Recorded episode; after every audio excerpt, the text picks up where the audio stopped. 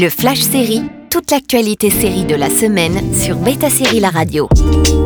Bonjour à tous, quelles étaient les news sérielles de la semaine? On commence avec la saison 2 de The Ark. Bientôt sur Universal Plus, chez nous, la série de science-fiction The Ark vient d'être renouvelée pour une saison 2. Créée par Dean Devlin, The Ark se déroule 100 ans dans le futur où des missions de colonisation ont commencé pour assurer la survie de l'humanité. Quand l'un des vaisseaux rencontre un problème technique avant d'atteindre sa planète de destination, l'équipage doit tout faire pour survivre dans l'espace. On enchaîne avec la bande-annonce finale de mes premières fois. La saison 4 de Mes Premières Fois va bientôt commencer et elle marque la conclusion finale de la série de Mindy Kaling et Lang Fisher. Netflix mettra en ligne les épisodes finaux le 8 juin qui présenteront la dernière année lycéenne de Davy et ses amis. On continue avec la saison 2 très courte de A League of Their Own. Officiellement A League of Their Own, la dramédie de Prime Video aura droit à une saison 2 certes, mais qui sera composée uniquement de 4 épisodes, ce qui malheureusement n'a pas ravi tous les fans. L'adaptation du film Une Ligue hors du commun aurait probablement mérité un meilleur traitement, mais ce renouvellement permettra à Will Graham et Abby Jacobson, les co-créateurs, de donner une véritable conclusion à leur série. HBO Max devient tout simplement Max. HBO Max et Discovery Plus viennent de fusionner pour produire Max, la nouvelle plateforme de streaming qui va débuter fin mai outre-Atlantique et qui sera donc celle qu'on pourra voir en Europe également, mais pas tout de suite en France.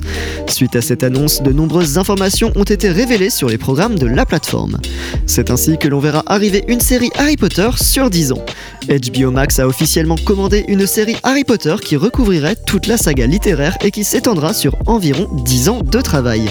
L'autrice J.K. Rowling est attachée comme productrice exécutive du projet.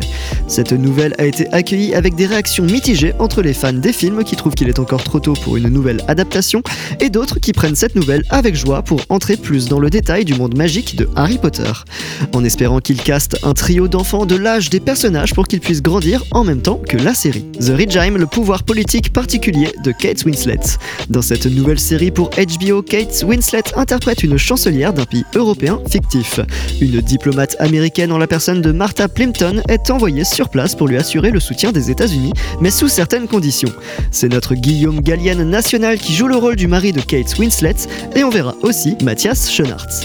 À la réalisation, on retrouve le fameux Stefan Frears qui met en scène les mots de Will Tracy. Arrivera également sur la plateforme un nouveau spin-off de Game of Thrones. Après House of the Dragon, voici que HBO vient de donner le feu vert pour un nouveau spin-off de l'univers de Game of Thrones intitulé A Night of the Seven Kingdoms, Edge Knight, écrit par Martin et Ira Parker.